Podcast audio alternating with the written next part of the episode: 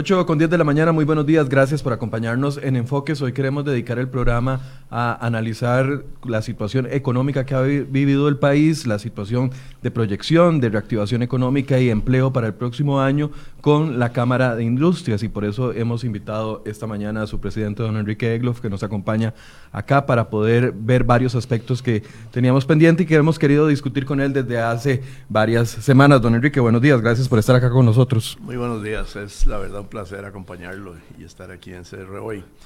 Este, la verdad es que, eh, si bien es cierto, estamos este, positivos y vemos que, hay cosas que, han sucedido, que, vamos hacia una mejora, ¿verdad?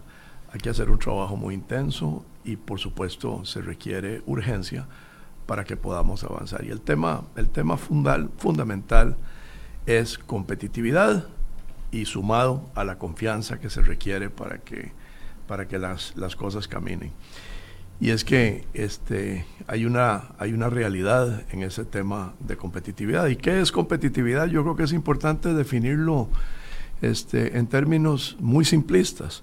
Este, competitividad es la capacidad del Estado y de las instituciones en general para que con apoyo de los actores que impulsan y tienen claro qué es lo que hay que hacer, podamos generar empleo. Es la capacidad de generar empleo. Generar empleo, que es un sector, uno de los sectores que lastimosamente en este año que ha pasado ha sido el más golpeado, pero ya vamos a hablar de, poco a poco de todos los temas, pero quiero pedirle una opinión con respecto a la a la comunicación que ya finalmente hizo la Sala Constitucional el día de ayer a la Asamblea Legislativa con respecto al proyecto de huelgas. De hecho, esta misma semana usted ya había hablado y había instado eh, públicamente a la Sala Cuarta que entregara el voto completo a ver si se finaliza de una vez por todas y, y se organiza el primer y segundo debate que hacen falta para este proyecto de ley. Sí, mire, yo creo que aquí hay que hacer definitivamente un justo reconocimiento a quienes han avanzado, a quienes han promovido acciones, a quienes impulsaron la reforma fiscal eh, el año pasado. Y digo, el año pasado, ¿verdad?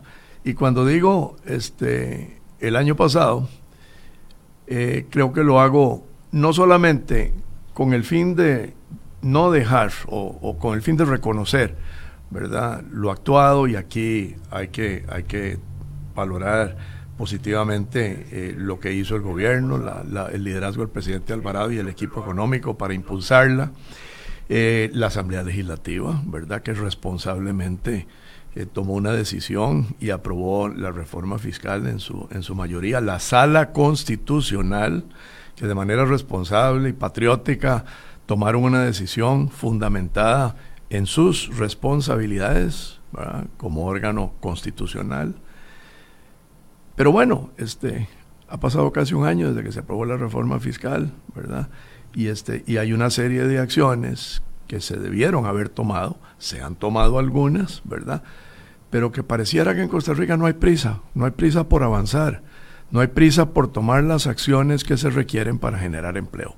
Y no quiero ser mezquino y dejar de reconocer que ha habido avances importantes, ¿verdad? Y eso es lo que vamos a conversar ahora. Con, relación a la pregunta suya, bueno, ¿cuántos meses venimos discutiendo el tema de normar las huelgas, de poner orden, de frenar los abusos, los excesos? Y no es restringir el derecho que tenemos los costarricenses y que tenemos todos los costarricenses. Pero no se puede, a ver, no se puede defender los derechos de los trabajadores, no se puede defender los derechos de los costarricenses afectando el empleo afectando la economía, bloqueando las calles, dañando la economía, afectando las exportaciones, este, instigando la violencia. ¿Para qué? ¿Para qué? Este, ¿Para qué hacerlo así? Eso es, eso es lesionar a Costa Rica.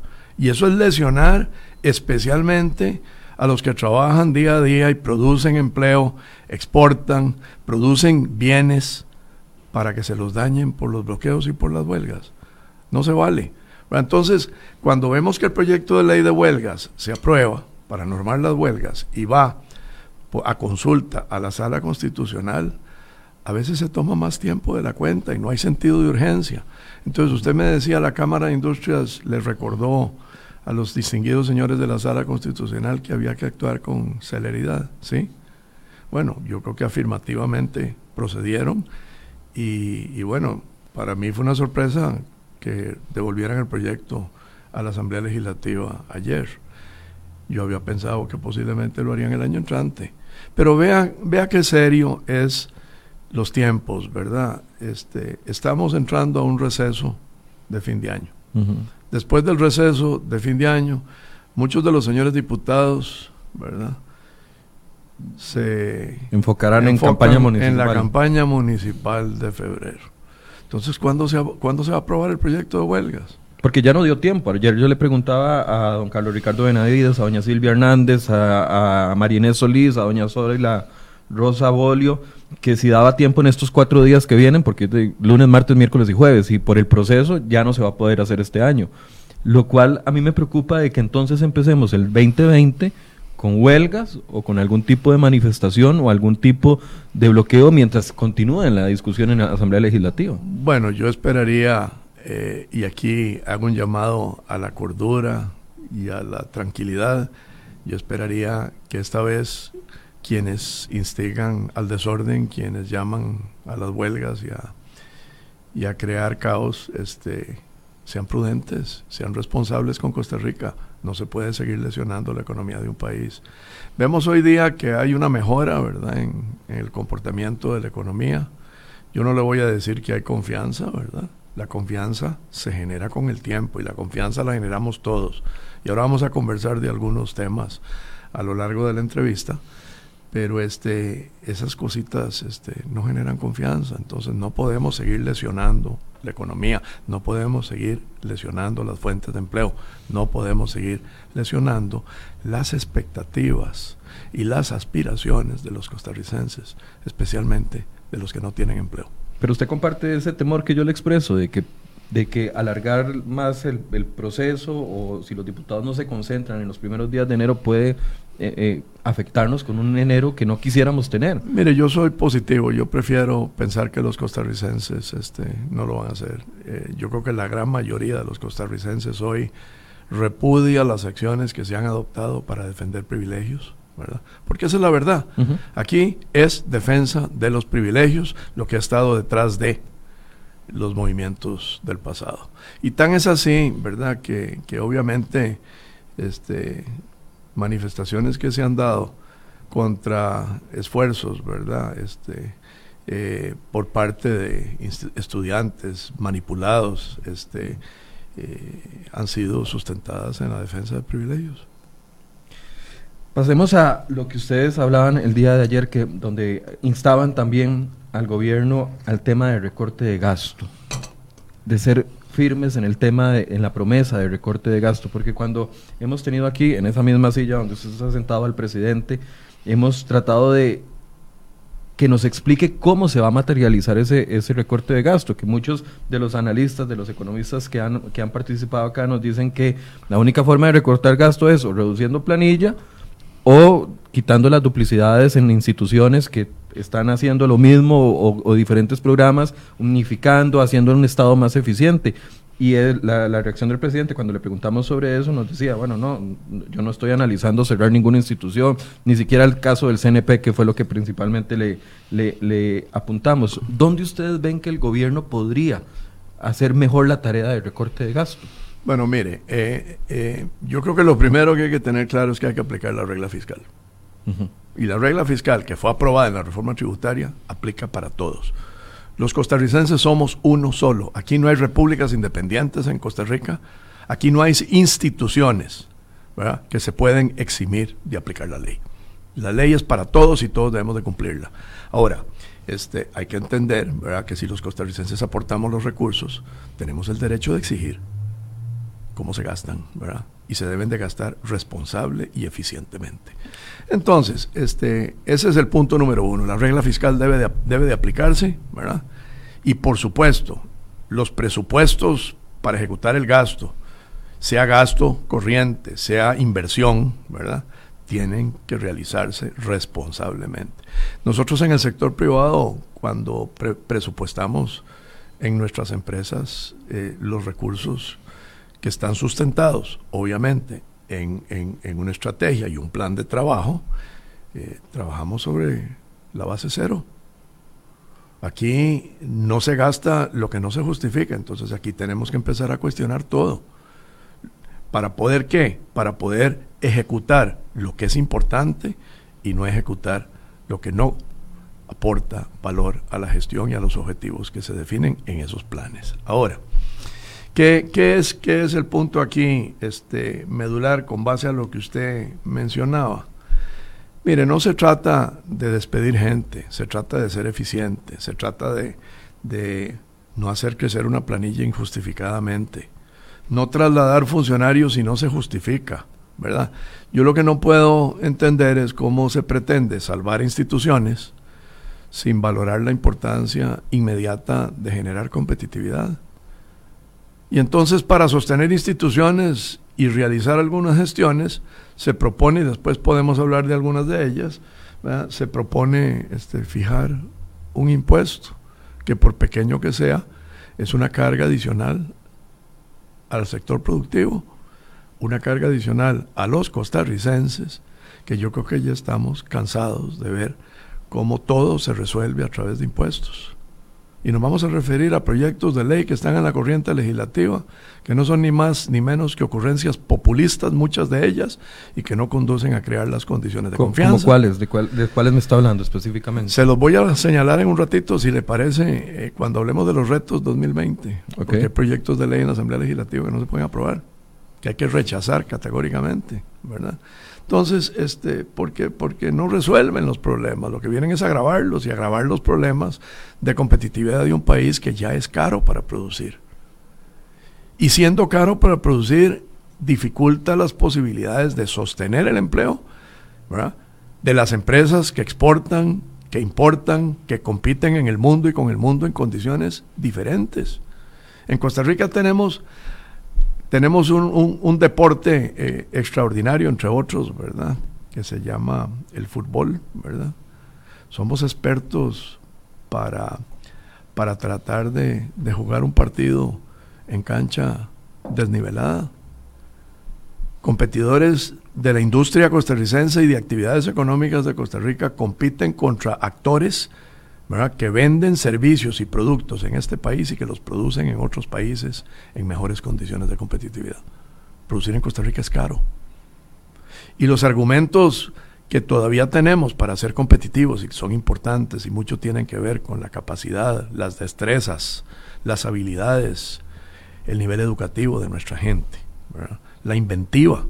Los costarricenses son muy buenos, son muy buenos.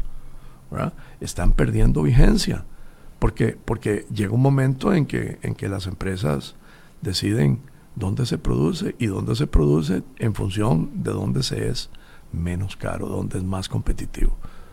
La productividad aquí en Costa Rica ha sido demostrado a través de los años, se puede lograr. Y gracias a nuestro recurso humano y a muchas de las condiciones que tenemos aquí en Costa Rica. Pero al final uno produce donde es menos caro, donde es más barato. Y no necesariamente este, donde hay mano de obra barata, no, donde hay un balance que permite eh, mejores niveles de productividad en mejores condiciones para poder ofrecer los productos, en mejores condiciones de precio y calidad. Pero bueno, volviendo a, para, para, para, darle paso a este otro tema, entonces, en, en, materia de recorte de gasto, ustedes lo que ven es la necesidad de un Estado eficiente. ¿A través de qué? A través de la reforma del Estado, a través de la ley de empleo público, a través de qué? Sí. Específicamente. Es correcto. Eh, la ley de empleo público que está en la corriente legislativa debe de mejorarse, ¿verdad? Eh, en función de brindar un servicio del Estado eficiente, en función de compensar la eficiencia, compensar la productividad. ¿Cómo funciona en el sector privado? Usted premia y motiva para lograr un servicio eficiente, para lograr que se produzcan productos y bienes de calidad.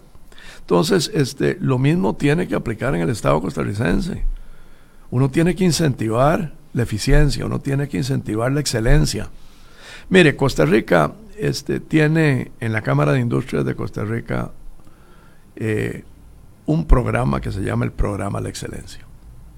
Todos los años, después de 22 años, la Cámara de Industrias de Costa Rica celebra el Premio de la Excelencia y premia asociados de la Cámara de Industrias de Costa Rica, organizaciones del Estado, ¿verdad?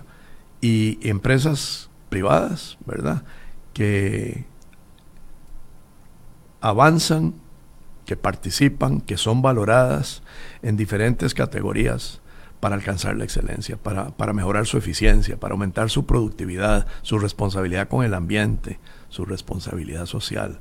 Porque hoy tenemos que hablar de responsabilidad con los accionistas y los accionistas en Costa Rica somos los costarricenses que esperamos tener un servicio eficiente de quienes nos brindan eh, todos esos servicios, llámese Estado y por supuesto el sector empresarial también. Eh, se premia y se debe de trabajar con enfoque social, con enfoque ambiental, pero no se puede eh, impulsar las tres iniciativas si no se entiende claramente que hay que preservar el empleo y generar más empleo. ¿Cómo se puede generar más empleo? ¿Cuáles son los nudos que están viendo el sector industrial? Y yo sé que hay temas que se han discutido durante años, por ejemplo, el precio de la electricidad, que desde que me acuerdo, una de mis primeras entrevistas hace más de 10 años fue en la Cámara de Industrias preguntando sobre el tema del precio de la electricidad y ya desde esa época se hablaba de eso y todavía sigue siendo un reclamo. Pero ¿cuáles son los grandes nudos que están evitando que el sector empresarial crezca y que pueda generar el empleo necesario, porque claramente el sector empresarial es el que está, eh, el que genera el empleo en el país. ¿Qué le parece si, si le hago un esbozo rápido de cuáles son algunos de los logros importantes que nos indican que sí hemos avanzado? Y hablamos un poquito de los retos de 2020 que incluyen algunas de las... Hablemos de los retos del 2020. De las, de las preguntas que usted me está en este momento haciendo. Mire, es evidente que cuando, cuando la Cámara de Industrias acaba de, presentar su, en su conferencia de prensa de ayer el informe de resultados del año, incluido 19 al cierre esperado, digamos, en el mes de diciembre.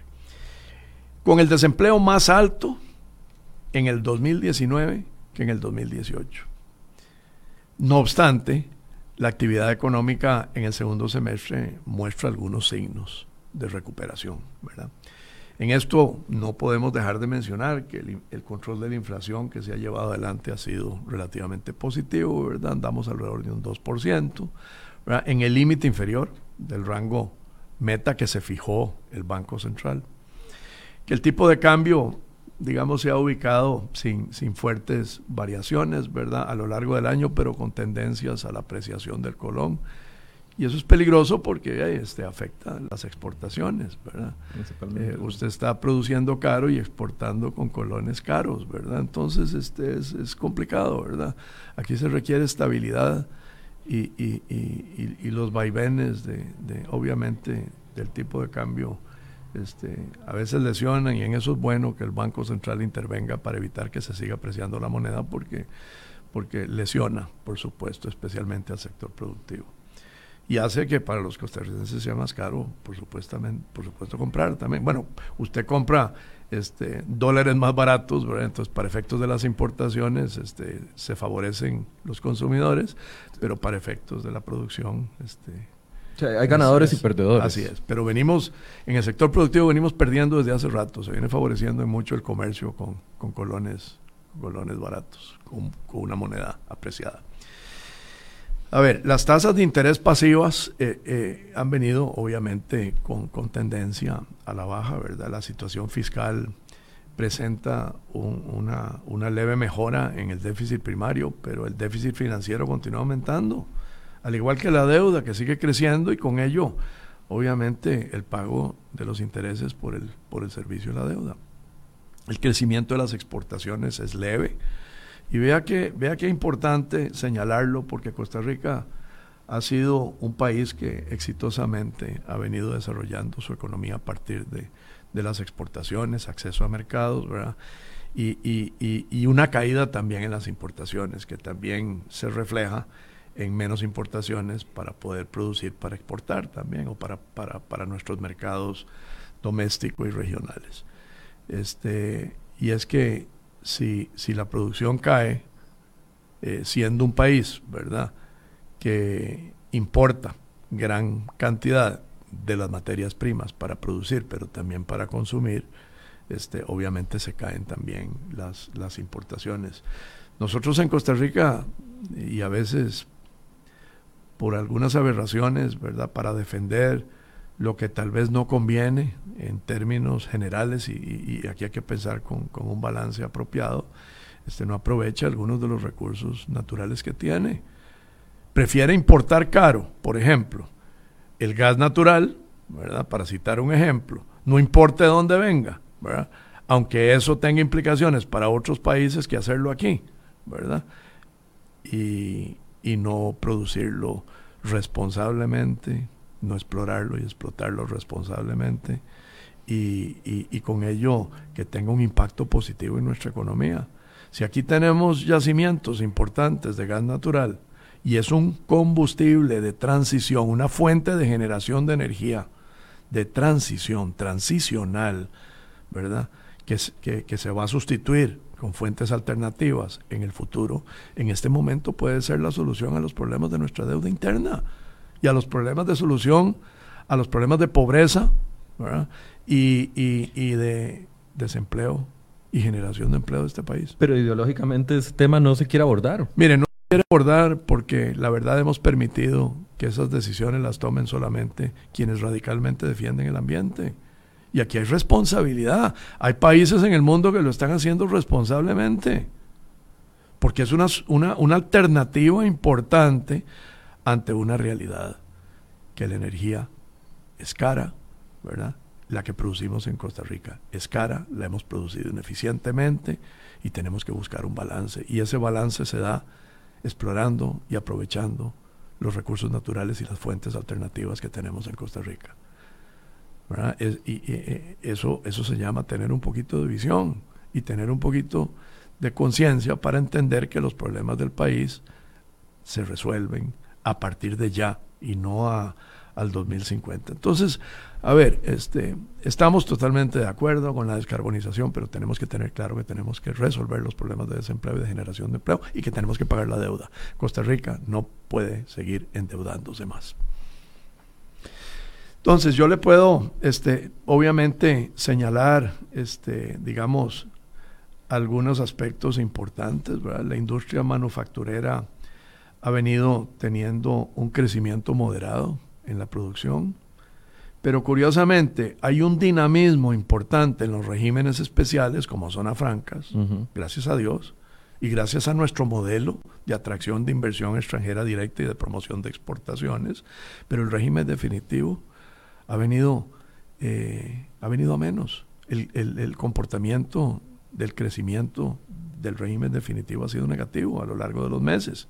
Y hoy, por supuesto, nos encontramos con una, yo diría, con una señal en los últimos tres o cuatro meses en donde se empieza a revertir ese decrecimiento y esperemos que esto sea una tendencia este, que permita que se dé un repunte y que podamos empezar a crecer, pero se requiere competitividad. Hay un estancamiento en el empleo formal, que eso es muy, muy serio, porque el empleo formal y quienes producen con empleo formal este, son los que pagan los impuestos de este país. Y hay un crecimiento ¿verdad? preocupante. Son los que contribuyen a la seguridad social, son los que contribuyen con la salud, son los que pagan los salarios del sector público. Y hay que entenderlo. O sea, si esa actividad económica no se reactiva, es difícil sostener la economía de un país y es difícil sostener el empleo público de este país. Entonces, eh, las exportaciones crecen, pero a un ritmo menor que años previos. Eso es preocupante. Hay, que, hay que revertir esa situación. Y eso, eso que hablábamos, ¿verdad? De que, de que crecen las exportaciones y la actividad económica en el régimen de zonas francas, eh, por dicha, si no estaríamos en recesión. Pero hay sectores que quieren que esos regímenes tengan, empiecen a, perder algunos de los eh, de las bases que los han llevado hasta donde están en este momento. Entonces, ¿qué es lo que queremos? Más desempleo. ¿Qué es lo que queremos? Que, que, que empresas que funcionan en el régimen de zona franca eh, se trasladen a otros países y haya más desempleo. Eso es este, eso es egoísmo. Eh, o eso es falta de visión, eso es falta de comprender el aporte que una actividad económica que funciona bajo el régimen de zona franca le aporta un enorme valor al país. Mire, con, la, con el fortalecimiento de, de, las actividades económicas en zonas francas, y le voy a citar un caso especial. Eh, hay un clúster importante en Costa Rica que es el clúster de ciencias de la vida, de productos médicos y servicios relacionados. La cantidad de empleo que ahí se genera, empleo de calidad, que miles de costarricenses han aprovechado es enorme, enorme. Eh, el consumo de electricidad de esas empresas, si las empresas este, se van por más problemas de competitividad de este país, ¿quién va a pagar los costos crecientes de la electricidad por disminución de la demanda? Los costarricenses. Porque aquí la costumbre hace muchos años ha sido, vamos a RECEP y pedimos... se traslada tarifas. Claro, vamos a RECEP y pidamos un aumento de tarifas. Y entonces nos vamos a, enfrentar a un círculo vicioso, porque si no hay empleo, ¿quién paga las tarifas? Si, si, el, si el desempleo aumenta, si las empresas dejan de funcionar en Costa Rica, porque hay que seguirle, porque hay que pasarle la factura y hay que cambiar las condiciones. Costa Rica está ante una realidad. Tenemos que impulsar competitividad. Pero ¿cómo se logra eso? Ok, ok. Ahí, ahí vamos a, vamos a hablar, vamos a hablar. Pero, pero a ver, eh, yo creo que lo, que lo que yo le comentaba, nosotros vemos que ya, ya, ya visualizamos eh, un cierto crecimiento moderado de la producción, mayor al del 2019. Eh, pero vea qué preocupante, hay un menor dinamismo en los regímenes especiales que el que hemos venido teniendo. Lo, cual podría traerse abajo las cifras históricas que hemos tenido. Entonces, paremos esa crítica y pongámonos a construir, pongámonos a hacer las cosas que se requieren hacer. El régimen definitivo sale de recesión, porque ha estado el régimen definitivo en recesión.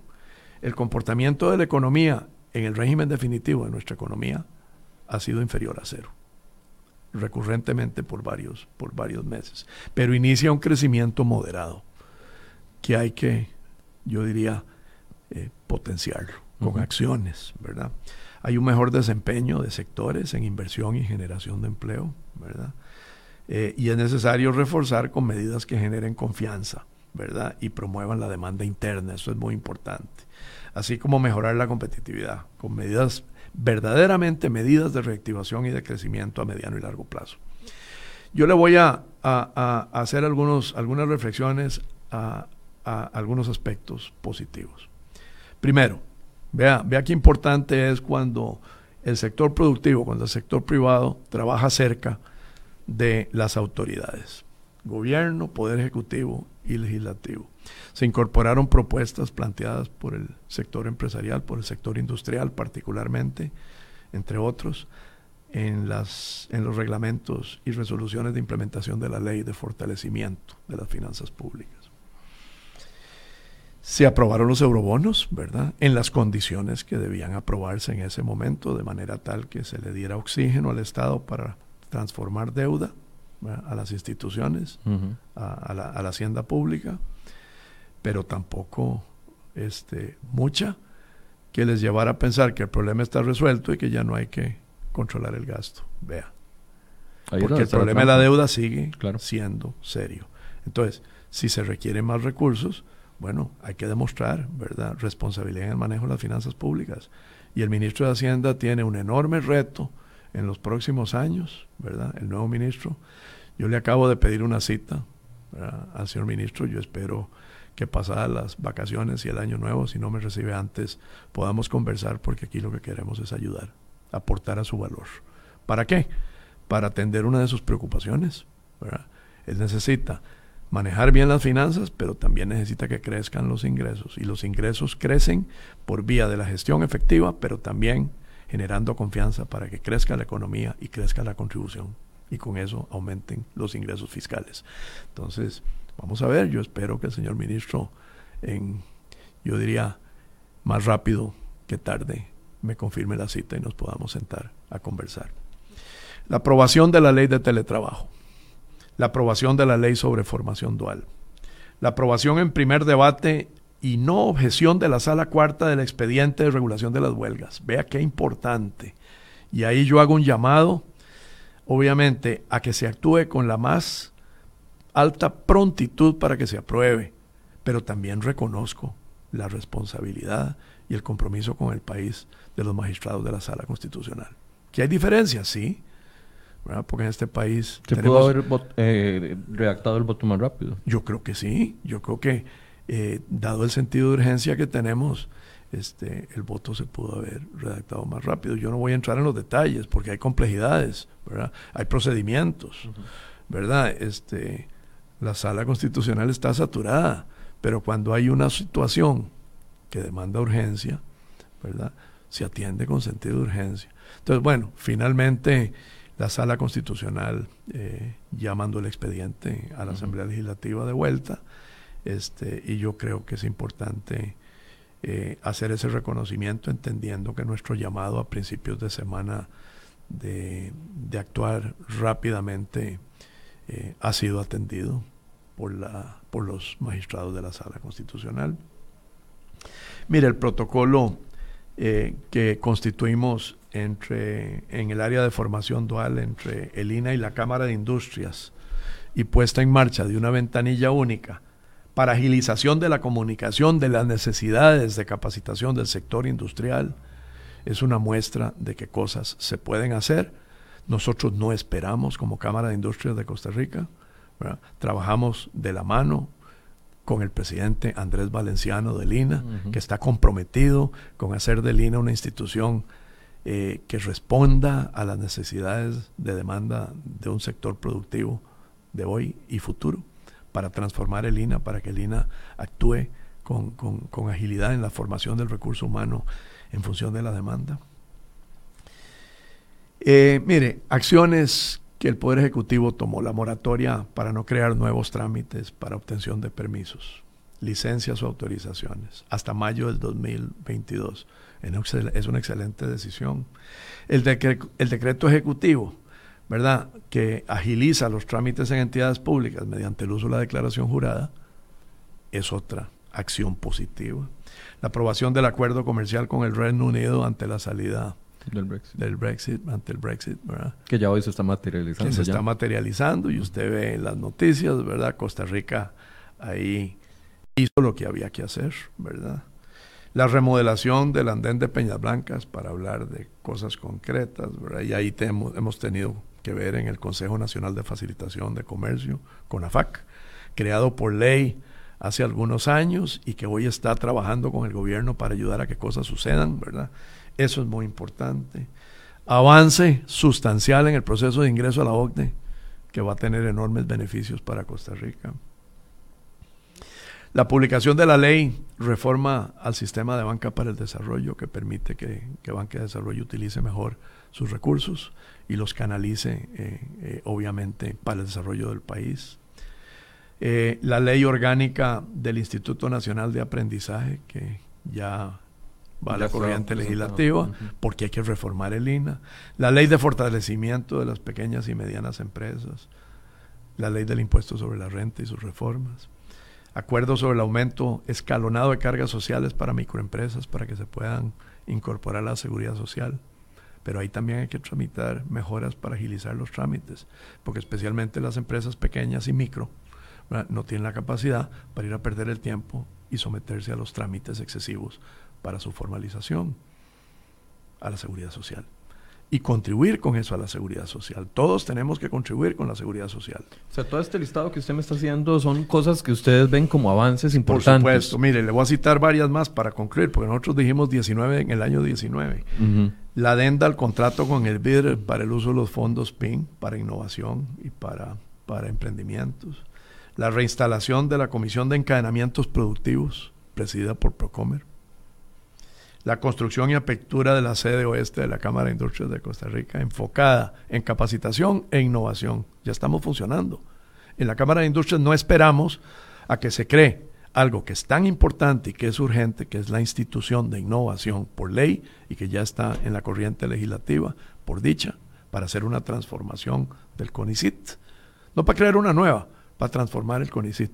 Hablando de efectividad de, la Cámara de Industrias de Costa Rica ha venido empujando la innovación y ahora en enero, aunque ya estamos operando, inauguramos, perdón, en febrero, la sede del oeste de la Cámara de Industrias que está enfocado en capacitación y en innovación. En una alianza fuerte con el sector académico, con las organizaciones de investigación y desarrollo y con el sector productivo para encauzar la innovación con el modelo triple hélice. Eh, la reinstalación parcial de la tarifa TMTV. ¿Cuánto tiempo hemos estado dedicando para que se reinstalara la TMTV que se volaron hace dos años? Se reinstaló este año, parcialmente, porque solamente el ICE y la Compañía Nacional de Fuerza y Luz solicitaron su, su reinstalación ante la Autoridad Reguladora de Servicios Públicos. ¿Y dónde están las demás distribuidoras que no la han solicitado? Pero que van a seguir perdiendo clientes. Porque si no hay una tarifa competitiva, los clientes migran. Ya hay empresas en este momento que están produciendo su propia energía. Ya hay empresas en zona franca que tienen prácticamente autorizadas inversiones para incursionar en la energía fotovoltaica, en la energía solar. Eso va a hacer que siga cayendo la demanda. ¿Y quién, quién va a enfrentar los primeros serios retos? Quienes ya tienen enormes retos. El ICE, la Compañía Nacional de Fuerza y Luz, y los que vienen produciendo y distribuyendo energía que no es la más competitiva, que no es la de menor costo, que no es la energía del futuro. Pero es que vea, si el ICE hubiese tomado esta decisión, como lo hablábamos hace eh, algunos minutos, hace años, incluso podría aprovechar la eficiencia del ICE y bajar las tarifas y entonces las empresas estarían eh, de, una u otra forma no, no generando estas soluciones alternativas. Por supuesto, pero ¿qué es lo que ha pasado? El ICE se convirtió en una institución, en un fin en sí mismo, como institución, en un fin en sí mismo, defendiendo privilegios y defendiendo, voy a decirlo así, a los accionistas equivocados, porque los accionistas equivocados son los costarricenses que hoy no tienen empleo y no tienen la posibilidad de satisfacer sus expectativas y aspiraciones a tenerlo. Entonces, defendamos privilegios, defendamos este, convenciones colectivas. el ICE no tomó acciones oportunas. El ICE debió de haber incursionado en las fuentes alternativas de energía hace muchos años. Y, a ver, nosotros tuvimos este, serias diferencias con las autoridades del ICE durante los últimos años, por lo menos desde que este servidor ocupó la presidencia de la Cámara de Industrias de Costa Rica. ¿Y ha mejorado la relación? Bueno, es que hay una posición distinta. Hay una, hay una posición distinta. Yo creo que la presidenta ejecutiva del, del ICE y, la gerencia general nueva, este, eh, yo, yo me siento optimista porque yo, yo creo que están, están agarrando el toro por los cuernos. Pero a ver, este, ese toro por los cuernos hay que domarlo. Y lo que hay que hacer es actuar. En la Cámara de Industrias nosotros creemos en el ICE, pero creemos en un ICE distinto, no en un ICE secuestrado, no en un ICE ineficiente, no en un, ICE, un ICE que sigue defendiendo privilegios por unos pocos. Y la única forma en defender relativamente esos privilegios es entendiendo que no se puede afectar el empleo. Y el empleo se está afectando por pérdida de competitividad de una institución como el ICE. Es que todo va ligado. Así es. Mire, en, en, en hay que señalar, ¿verdad? Eh, como uno de los logros importantes en el campo energético, el fallo de la Sala Constitucional que eliminó parcial o totalmente 11 artículos de la Convención Colectiva y Recope, en respuesta a una acción presentada por la Cámara de Industrias de Costa Rica.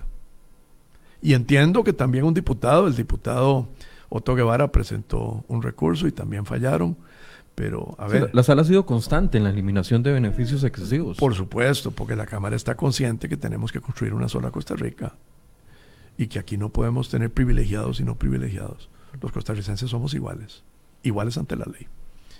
Entonces ahí les cito los 19, ¿verdad? Eh, Aspectos en los que ustedes ven que hay avance que fortalece de una u otra forma. Así es, y, yo creo que aquí hay que ser justo, ¿verdad? Este, hubo acciones por parte del Poder Ejecutivo, hubo acciones en el ámbito legislativo, hubo respuestas patrióticas responsables en la sala constitucional, este, y por supuesto la Cámara de Industrias de Costa Rica es un aliado. Ahora sí hablemos de los nudos, porque nos está venciendo el tiempo, bueno, Enrique. Nudos, mire. Cumplimiento estricto de la regla fiscal. De la regla fiscal. Limitación de los ploses salariales y implementación de la ley de fortalecimiento de las finanzas públicas. Ahí todos son actores y todos tenemos que actuar responsablemente. Aquí hay no hay autonomía universitaria que los exima, no hay autonomía de la Caja de Seguro Social que los exima, no hay autonomía de, derecho en Poder Judicial para que administren sus propios... O sea, eso es lo que usted me está diciendo. Costa Rica somos todos, mire, este, y todos tenemos que generar confianza. Lo que hizo el presidente de la Caja Costarricense del Seguro Social, por ejemplo, en su acuerdo con los sindicatos, con presencia de ministros de Estado, no generó confianza. No, para nada. Para nada. Más bien, debilitó la confianza y todo el trabajo que venía impulsando el presidente de la República con la Asamblea Legislativa y con el sector productivo. Que ahí es donde uno se pregunta cómo el ministro de, la presidencia eh, no ha abordado esto con la seriedad que se requiere. Bueno, bueno, yo, es que estaba la firma del ministro de la presidencia en ese acuerdo. Bueno, yo creo que eso, el, el ministro está consciente de que, de que hoy día este, tenemos que actuar constructivamente y, vea, vea qué importante que ante, ante la convocatoria ya o envío de la sala constitucional del proyecto que regula y que pone orden en las huelgas, el ministro sale a la opinión pública inmediatamente y dice no podemos perder un minuto. Ya entendió el mensaje. ¿Será que ya entendió el mensaje el ministro? Bueno, está actuando como ministro de la presidencia. Y yo creo que está trabajando como equipo con el presidente de la República, que claramente ha dicho hay que poner orden, ¿verdad? No podemos permitir los excesos, los abusos, hay que respetar los derechos, pero, pero como lo dijo la Sala Constitucional, el proyecto de ley que regula las huelgas va y la Asamblea Legislativa tiene que actuar con celeridad. Pero volviendo al tema, este, retos, las universidades tienen que ponerse en cintura la Compañía Nacional de Fuerza y Luz, que aunque la, la, Procuraduría dijo que no era sujeta de, la regla oficial, ¿cómo que no era sujeta? No brinda un servicio público, no es una institución pública, no es parte del ICE. No se financia con fondos públicos. No se financia con fondos públicos que pagamos los costarricenses. Entonces, no es parte del ICE. El ICE sí, en cintura, pero la Compañía Nacional de Fuerza y Luz, no. Hay algo raro ahí. Entonces, eso tiene que arreglarse y quienes están al frente, responsablemente, yo estoy seguro que van a actuar. Las municipalidades tienen que ponerse en orden. La Junta de Protección Social, ¿verdad? que ya conocemos aquí los excesos que se dan en la Junta de Protección Social. La Junta de Protección de una actividad social de este país importante, con excesos, con privilegios, con gastos excesivos, con salarios exorbitantes. Hay que llamar a la responsabilidad y quienes están ahí también tienen que, actuar. Mire, aprobación con mejoras para promover la eficiencia de los servicios del sector público. Necesitamos una buena ley de empleo público. Que las medidas adoptadas por el Banco Central en el 2019, con reducciones en las tasas de política monetaria y el encaje mínimo legal, se traduzcan en reducciones efectivas de las tasas de interés y esto es más importante aún en mayor y mejor oferta de crédito y acceso al crédito. Porque de nada nos sirve que los recursos estén en los bancos. Los recursos tienen que estar en manos de quienes tienen la capacidad de producir y generar empleo.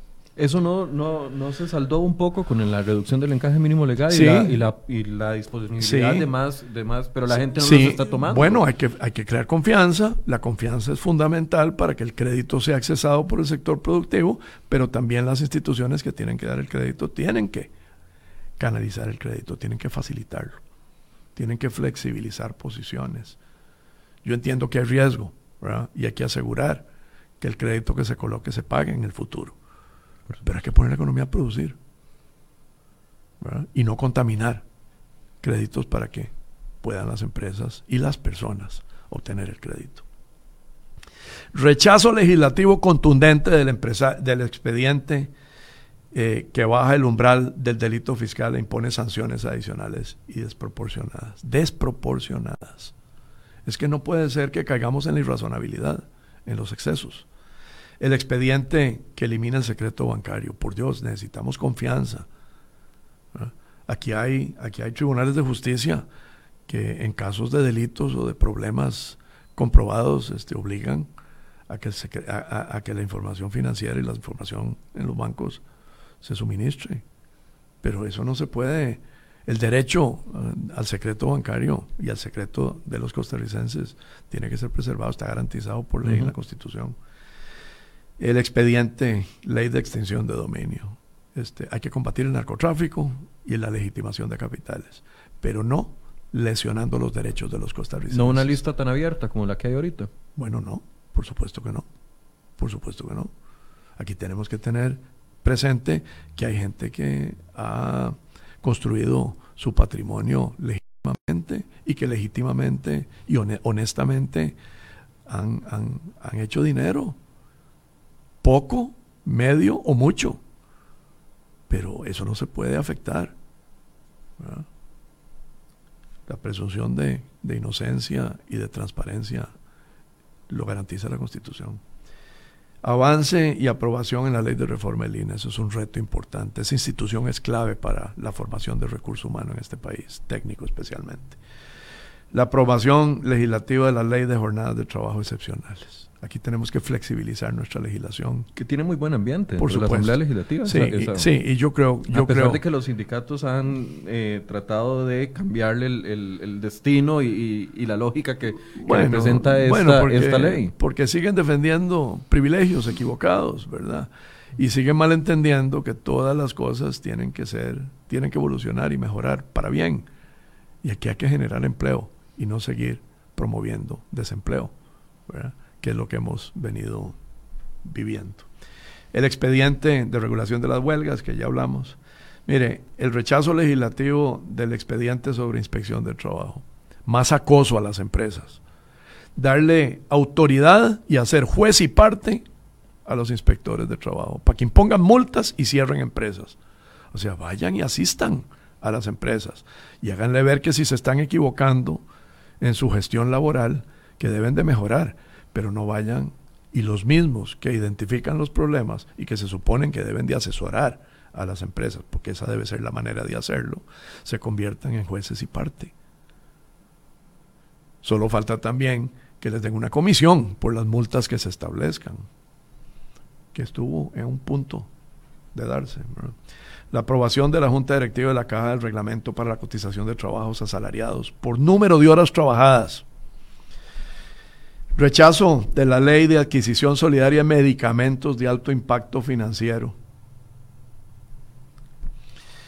Creación de la Oficina de Control de Precios de Medicamentos. ¿Para qué? Para incentivar más el contrabando.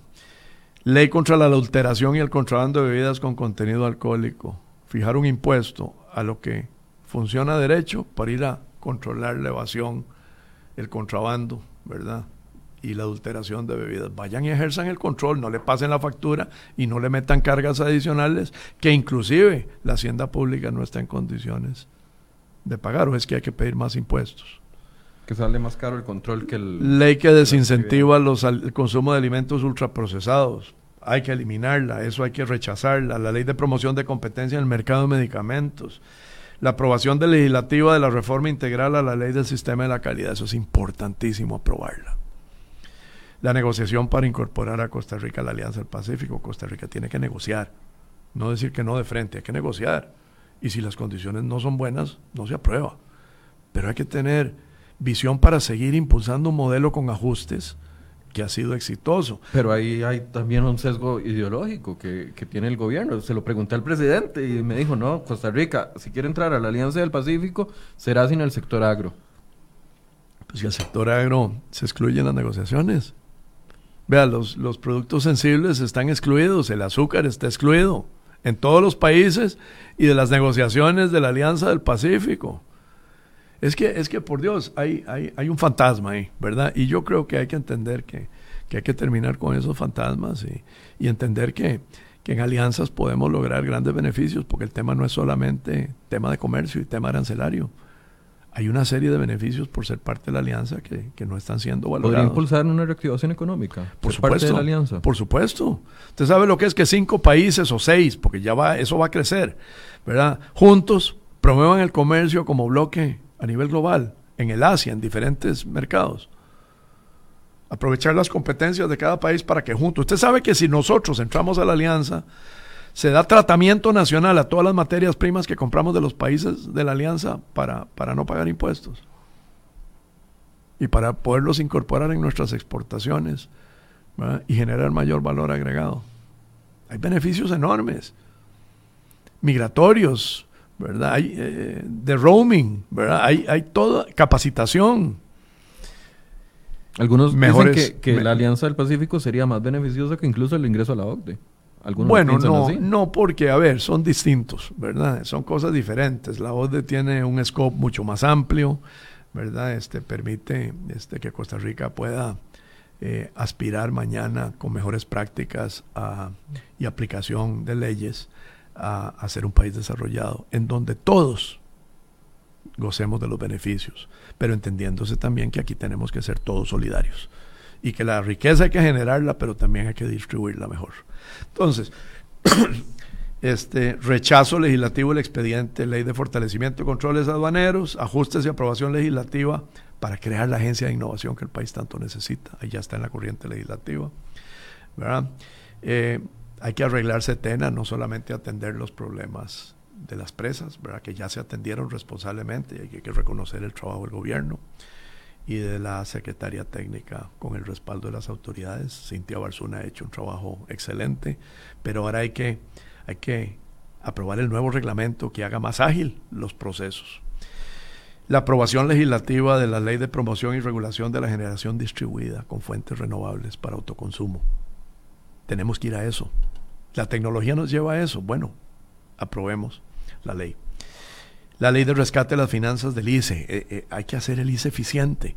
Nosotros estamos a favor de que el ICE nos siga suministrando la energía, pero tiene que hacerlo eficientemente y de acuerdo a las fuentes alternativas más competitivas de generación energética. La reforma al artículo de fortalecimiento y modernización de las entidades públicas del sector de telecomunicaciones. Reforma a la ley de la Autoridad Reguladora de Servicios Públicos, para que actúen como corresponde. ¿Eso está en proyecto ya? Eh, es el expediente 21.662. Ah, el expediente 21.606 para la efectiva integración de Costa Rica al mercado eléctrico regional. Ahí está el expediente en la Asamblea Legislativa el expediente 21.604 del CENSE, para generar prosperidad para todos, con una mejora en la competitividad del país. El expediente 21.233, ley para la electricidad y efectividad y transparencia de las inversiones del ICE. Bueno, hoy el ICE no está haciendo inversiones porque tiene exceso de demanda, exceso de oferta. Pero, pero yo creo que es bueno que la ley se apruebe para que, para que cuando se den nuevas inversiones se den bajo ese marco de efectividad y transparencia. Rechazo categórico a la ley de combustibles, como lo ha hecho ver la Cámara de Industrias de Costa Rica en la Asamblea Legislativa. Rechazo categórico al expediente 21.343 que pretende transformar la refinadora costarricense de petróleo y convertirla en ecoena para la contribución a la transición energética. O sea, quieren poner a, Recope a ser, a, a, como, como, como el CODESA del futuro, a producir fuentes alternativas. No producen ya combustibles fósiles, no producen combustibles porque ya no hay producción. Recope, Recope ya no se llama Recope, Recope se llama la, la IMCOPE, la importadora costarricense de petróleo. porque no refina nada. Ya no, ya no produce nada y quieren ponerla a producir las fuentes alternativas, los combustibles del futuro. Pues eso está el sector productivo, que tiene la capacidad del conocimiento para hacerlo. Investigación, para eso están las universidades y las instituciones de investigación que tenemos en abundancia en este país. Hay que rechazar ese expediente. La ley que abarata el costo y desconcentra la generación de energía eléctrica, expediente 21.605. Es una excelente iniciativa de diputados en la Asamblea Legislativa que hay que promoverlo, que hay que impulsarlo y hay rechazo a una serie de expedientes importantes como la ley para solucionar la contaminación de residuos plásticos, que lo que viene es a poner impuestos y a crear más desempleo. Ese es el expediente. De doña Paola Vega. De doña Paola Vega. La ley de gestión responsable de envases y embalajes. La ley de creación del Fondo Nacional para incentivar la conservación de los servicios ecosistémicos del mar y de los recursos marinos y costeros. O sea, prohibición de entrega de bolsas plásticas desechables. Vea, aquí hay un tema eh, que sí es importante atender y hay que atender la contaminación. Se tienen que tomar acciones pero las cosas se tienen que dar gradualmente. Y educando a la población. Y educando a la población. Ahora, todos estos eh, expedientes, porque el tiempo nos está venciendo, todos esos expedientes y estas solicitudes, eh, ustedes ya las han traducido, las han conversado con el plenario legislativo, con, eh, con, el presidente del Congreso. O sea, con las fracciones, con, los jefes de fracción, con los técnicos que están participando. Ya todo esto lo han conversado. ¿Y, qué ambiente ven? Digamos, en las sugerencias que ustedes hacen, tanto de aprobación de proyectos como de, algunos que se rechacen completamente. Positivo, porque muchas de ellas nacen de, obviamente, iniciativas de los señores diputados y de sus equipos técnicos y algunas del Ejecutivo, ¿verdad? Lo que hay que hacer aquí es entender que hay que actuar, que hay cosas que no se pueden aprobar, como las que hemos señalado, y, y, por supuesto, y ustedes tienen el, el comunicado nuestro y la información, este, y, y, que, y que urge actuar, voluntad política y decisión. Tenemos que actuar. Costa Rica hay que ponerlo a caminar. Este año, este 2020, como nosotros lo hemos denominado, y voy a señalar el último reto para concluir y ponerme a sus órdenes, este, tenemos que impulsar, nosotros les hemos llamado los 20 retos del 2020, los 20 del 20. El 20 es reactivar el Consejo Presidencial de Competitividad, para que las cosas que se están haciendo de manera coordinada y prioritariamente este, se les dé seguimiento, se prioricen y se ejecuten. Y, aquí este, yo he estado conversando ya con el ministro eh, Garnier, ¿verdad? André Garnier, que está muy consciente y yo creo que el Consejo Presidencial que está constituido para la competitividad este, debemos de aprovecharlo debemos de ponerlo a caminar. ¿Ven alguna mejora en el tema de empleabilidad para el 2020? Poca. Y le voy a decir por qué. Porque, porque necesitamos que, como decimos en, en nuestra patria, que los planetas se alineen, ¿verdad? Que todos los actores que tienen que ayudar a generar confianza este, se sumen y no sigamos con ocurrencias o con acciones que lesionan el empleo y que no contribuyen a que la economía crezca y que ese crecimiento se traduzca en mayores ingresos que se puedan este, obviamente distribuir este, racionalmente y solidariamente. Tenemos que distribuir la riqueza. Eso, eso es importante, pero para ello tenemos que generarla primero. ¿Cómo ven el, la intención del nuevo ministro de Hacienda de hacer una inversión importantísima durante cuatro o cinco años para eh, fortalecer los sistemas de cobros de impuestos? Mire, si eso es para este, enfocarlo a la evasión y a la informalidad, hablemoslo. Pero no es una buena señal anunciar gasto cuando se necesita controlar el gasto. Él tiene que demostrar que esto no es para, para seguir cazando en el zoológico, como hemos dicho, categóricamente y recurrentemente, ¿verdad? Es que qué fácil es cazar en el zoológico, porque ahí están todos los que contribuyen. ¿Para qué? ¿Para que contribuyan más o para que cierren o para que se vayan. Este, al sector que produce y que paga impuestos no se le puede seguir acosando. Y se le está acosando por parte de las autoridades de tributación. Porque hay un tema de, un discurso muy posicionado y que es una necesidad país, hay un gran porcentaje de evasión fiscal. Y yo creo que mucha gente ha dicho, los empresarios se oponen porque están eh, a favor de la, de la evasión fiscal, cuando los mismos empresarios son afectados por el tema de la evasión fiscal. Por supuesto, si la evasión fiscal es competencia desleal. El contrabando es competencia desleal. ¿Cómo vamos nosotros? apoyan la lucha contra la evasión por fiscal. Por supuesto, pero que se, que se luche en, en la cancha correcta, no en el zoológico. la evasión fiscal se controla donde están los evasores. Los evasores no están en los formales que ya están excesivamente controlados y acosados. Una conclusión, don Enrique. Bueno, yo soy muy, la verdad, optimista. Este, a mí me parece que hemos pasado un año importante a partir de la entrada en vigencia. Yo creo que estamos claros en que no podemos seguir promoviendo eh, el desempleo, que tenemos que generar empleo. Yo creo que cada vez en las autoridades y en los costarricenses hay conciencia de que aquí el empleo es clave para la solución a los problemas del país, para la solución a nuestros propios problemas.